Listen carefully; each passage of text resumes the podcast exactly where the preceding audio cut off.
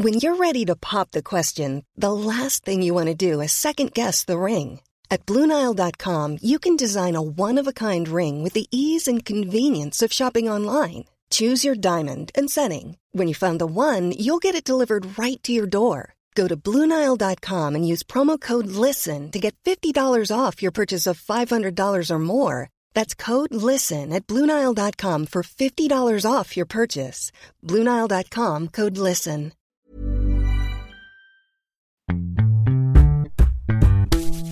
Salut, c'est Thomas Rozek. On est parfois dans notre beau métier, comme on dit, rattrapé par l'actualité. Ainsi, la nouvelle toute récente de la démission du président de l'association de lutte contre la corruption politique Anticor, Jean-Christophe Picard, qui a choisi de participer aux prochaines municipales sur la liste écologiste à Nice, tombe pile au moment où nous avons eu envie de nous pencher justement sur cette association très singulière. Une association dont le nom revient régulièrement dès qu'il est question des fameuses affaires, celles qui empoisonnent notre vie publique et qui rattrapent à peu près tous les partis, même ceux qui, comme la majorité actuelle, se sont engagés à faire bouger les choses, à moraliser, c'est l'expression consacrée.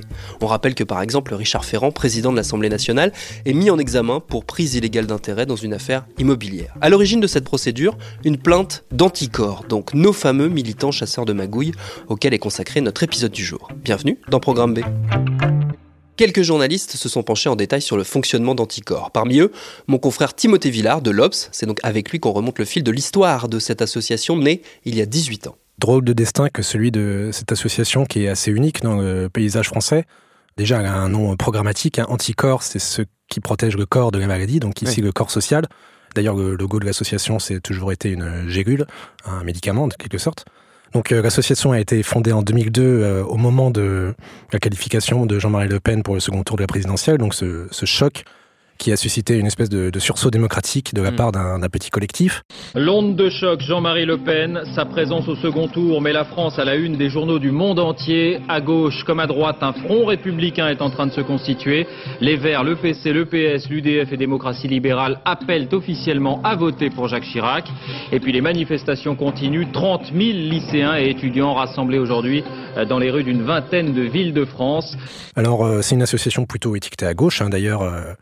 Au, au départ, hein, il y a cette ancienne assistante parlementaire euh, proche de, de la gauche du PS qui est Séverine Tessier, et euh, l'ancien juge anticorruption euh, Éric Elfen, qui est à l'époque proche de Chevènement et qui a depuis rallié Macron. Eric Alphen qu'on connaît surtout pour ses démêlés avec euh, la droite, le RPR, Voilà, avec exactement, ouais. Chirac et tout ça. Exactement. Justice impossible, pression, instruction sabotée, un constat sévère qui a décidé le juge Alphen à quitter la magistrature. Cet homme, jusqu'à présent très discret, a instruit pendant sept ans une affaire sensible pour l'Élysée, celle des HLM de Paris, avant d'être dessaisi du dossier. Trois pages d'entretien où pour la première fois Eric Alphen sort de son silence. Pour défendre son honneur, expliquer son départ, celui d'un magistrat qui ne croit plus dans la justice. Euh, L'association compte aussi dans, son comité de parrainage euh, Christiane Taubira, par exemple. Donc voilà, ADN euh, plutôt à gauche. Ouais. Et donc tous ces gens-là identifiaient à l'époque le manque d'éthique et de transparence en politique comme euh, la principale menace qui pèse aujourd'hui sur la Mm. démocratie française. Et donc euh, comme euh, le facteur qui a fait monter le, le Front National à l'époque. Et donc à l'époque, comme tu le dis, Jacques Chirac est réélu président et là, c'est, il est empêtré dans ces affaires de, de financement du RPR. Mm. Et il sera condamné donc neuf ans plus tard par une euh, procédure euh, enclenchée par Anticor. Et ça, c'est le premier succès majeur de, de l'association qui, qui lui fournit une, une légitimité qui, qui lance véritablement sur la scène nationale. Pas de relax pour Jacques Chirac dans l'affaire des emplois fictifs. L'ancien président français a été condamné ce jeudi à Paris à deux ans de prison avec sursis. Il a été déclaré coupable de détournement de fonds publics, d'abus de confiance et de prise illégale d'intérêt. Pour nous, c'est un jugement naturellement historique. C'est la première fois qu'un président de la République, un ancien président de la République est condamné par une juridiction française. C'est quelque chose d'absolument formidable qui montre que personne n'est au-dessus des lois. Qu'est-ce qu'on sait de son fonctionnement, de ses membres? Qu'est-ce qu'on sait de ce qui la constitue aujourd'hui, cette association? Oh bah c'est une association avec euh, de tout petits moyens hein, puisque euh, il y a une seule euh, employée permanente.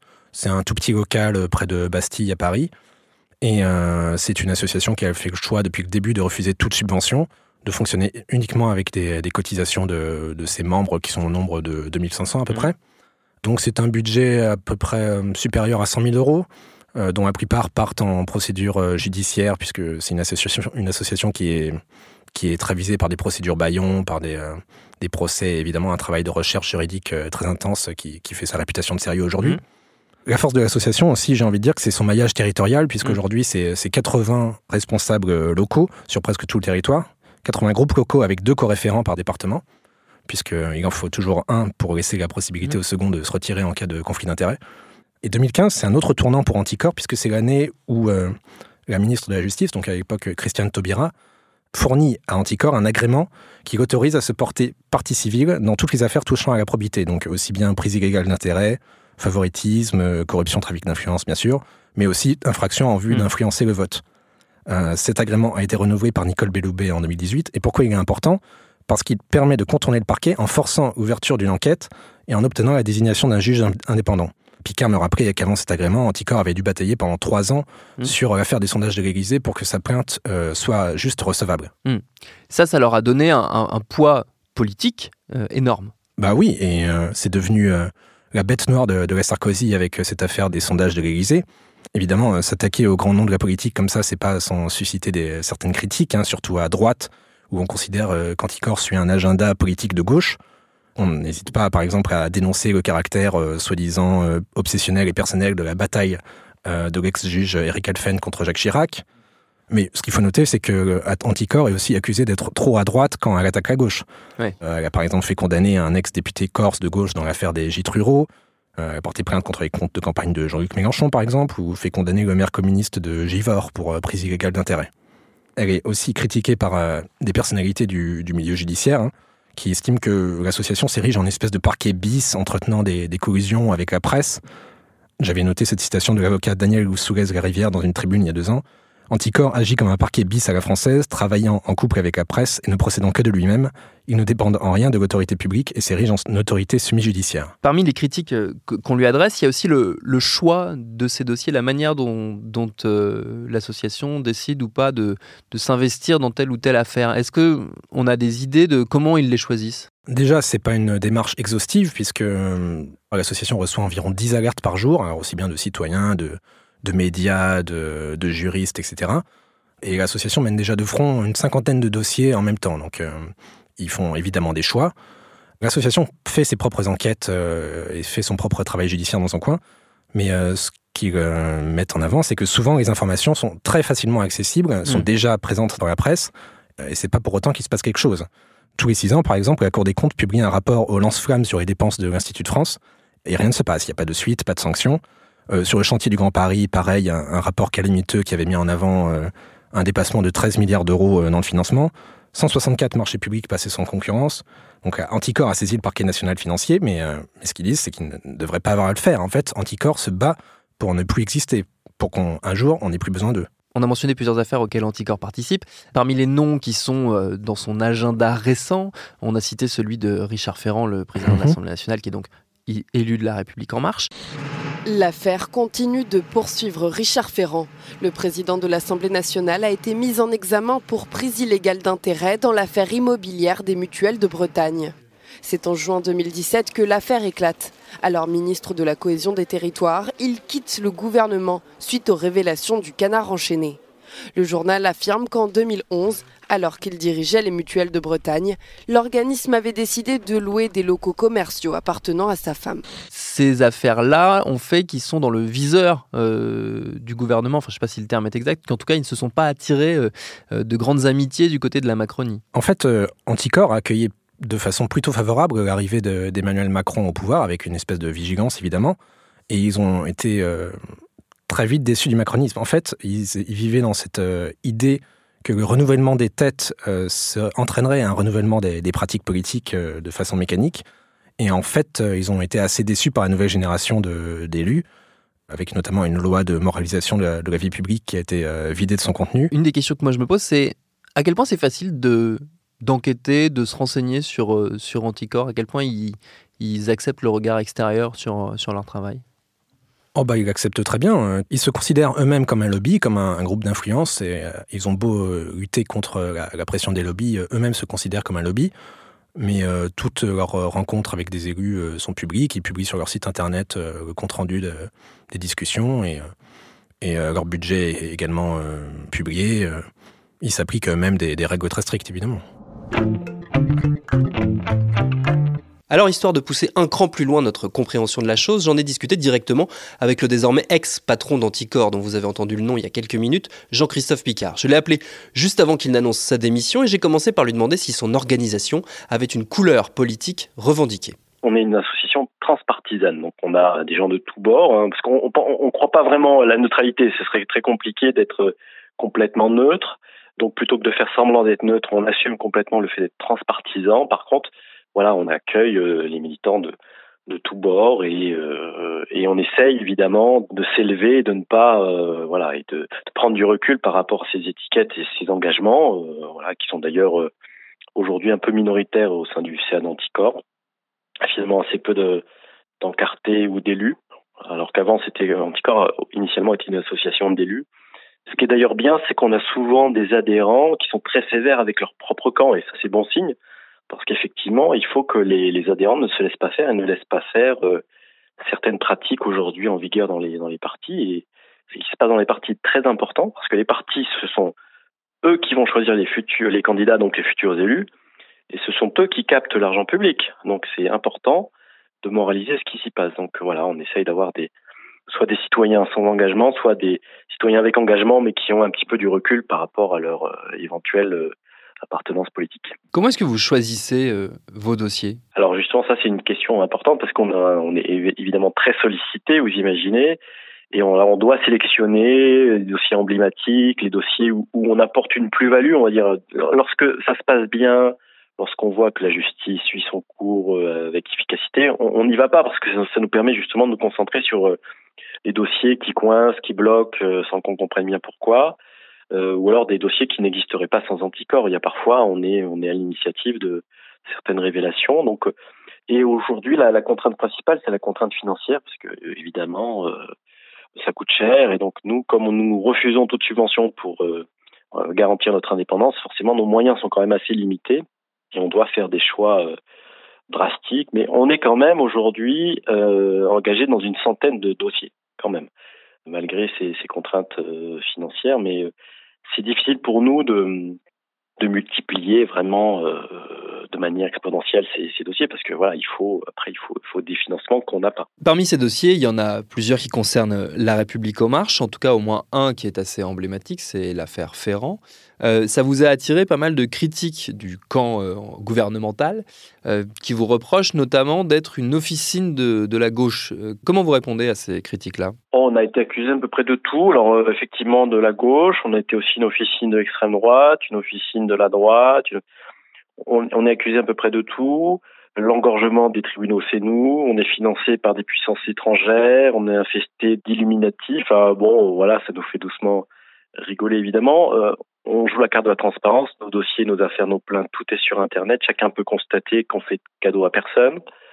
Et donc bon, après, euh, on est sur des défenses de clans. Et, et d'ailleurs, ça nous chagrine, c'est pas d'être euh, l'objet de d'accusations euh, infondées, mais euh, nous, on cherche à, réhabiliter la démocratie re représentative. Et lorsqu'on voit des députés utiliser leur mandat pour s'en prendre à, ce type de, combat et de cause, alors, alors même qu'ils sont no normalement soumis au principe de séparation des pouvoirs. Donc c'est ça qui nous attriste, parce que nous, on est là pour réhabiliter la démocratie représentative, et certains, au contraire, euh, abaissent leurs fonctions et donnent une image catastrophique de la classe politique, une image clanique, et, et je suis pas sûr que ce soit le meilleur, la meilleure solution pour redonner envie aux gens d'aller voter. Du coup, est-ce que vous avez la sensation qu'on progresse en matière d'éthique? Euh, On progresse pas vite, on progresse au coup par coup après chaque scandale. Euh, donc on a eu le Penelope Gate, donc on a progressé un petit peu sur euh, le recrutement familial, mais vous voyez, c'est vraiment un reculon.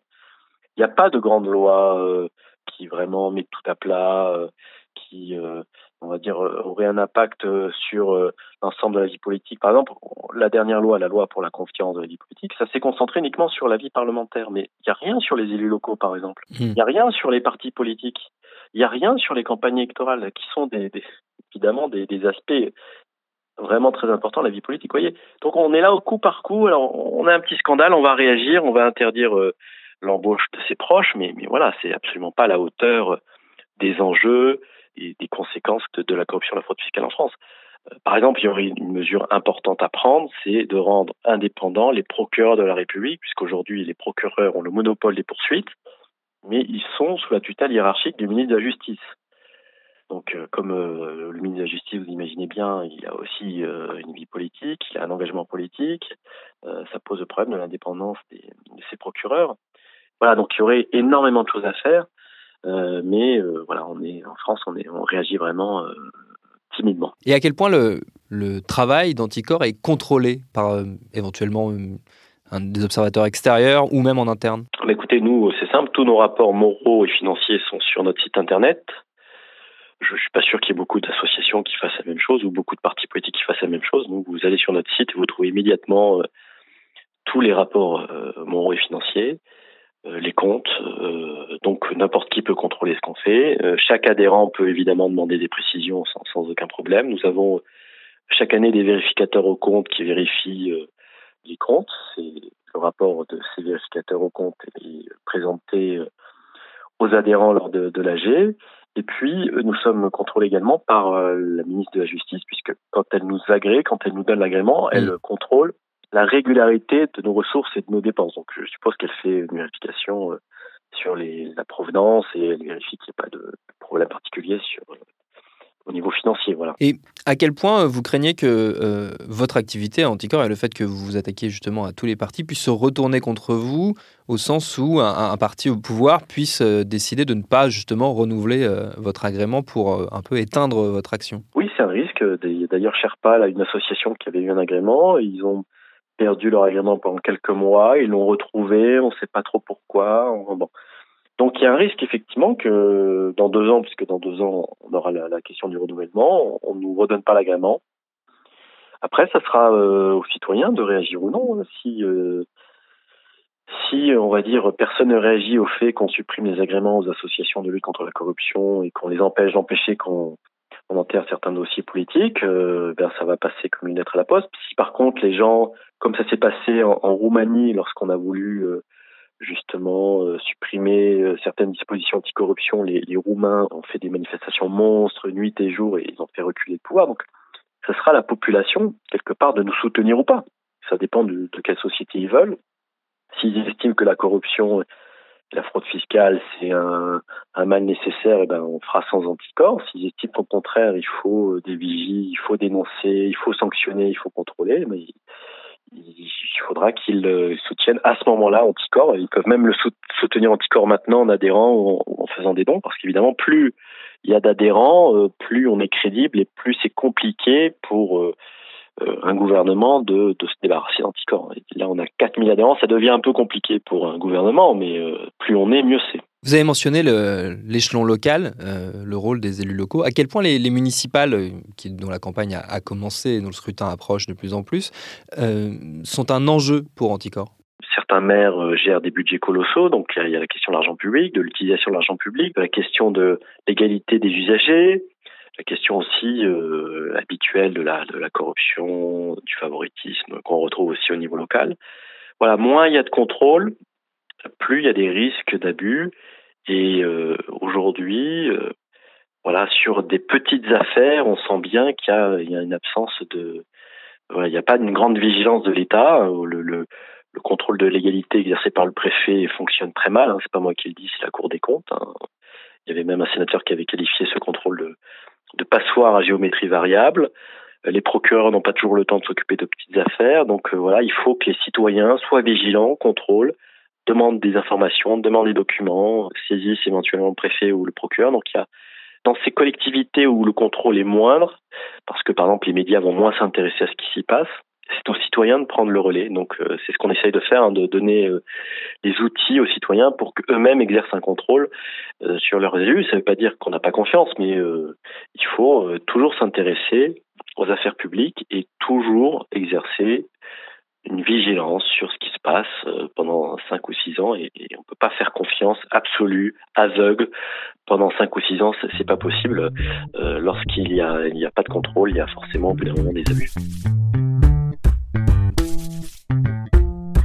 Et désormais, puisque Jean-Christophe Picard a quitté ses fonctions, c'est le vice-président d'Anticor, Eric Alt, qui doit prendre les rênes de l'association. Eric Alt qui est magistrat, ce qui lui a d'ailleurs valu quelques critiques lors de récents dossiers où les détracteurs d'Anticor ont remis en cause son impartialité. Merci à Timothée Villard et Jean-Christophe Picard pour leur réponse. Programme B, c'est un podcast de Binge Audio préparé par Lauren Bess, réalisé par Adalitel El Madani. Abonnez-vous sur votre appli de podcast préféré pour ne manquer aucun de nos épisodes, Facebook et Twitter pour nous parler. Et à demain pour un nouvel épisode. Salut, je m'appelle Camille Test, je suis journaliste et prof de yoga et j'anime Encore Heureux, un podcast sur la santé mentale. Deux fois par mois, on se pose des questions très simples, du genre comment on fait pour avoir un rapport apaisé à la nourriture, peut-on vraiment travailler et être heureux, ou encore pourquoi se réconcilier avec le sport. Avec mon équipe d'expertes et d'experts, on repose les bases, on décrypte les problèmes, on les replace dans un contexte global et surtout, on trouve des solutions. Car même si le monde va mal, on a le droit de vouloir être encore heureux. Encore heureux, c'est un podcast de Binge Audio, déjà disponible sur votre appli de podcast habituel. When your skin feels nourished and glows, you radiate confidence. Osea makes giving your skin a glow up easy with their clean, clinically proven Mega Moisture Duo. This seaweed powered duo features two of Osea's best sellers, Undaria Algae Body Oil and Undaria Collagen Body Lotion. Glow from the inside out. Get 10% off your first order with code GLOW at OseaMalibu.com. That's O S E A Malibu.com code GLOW.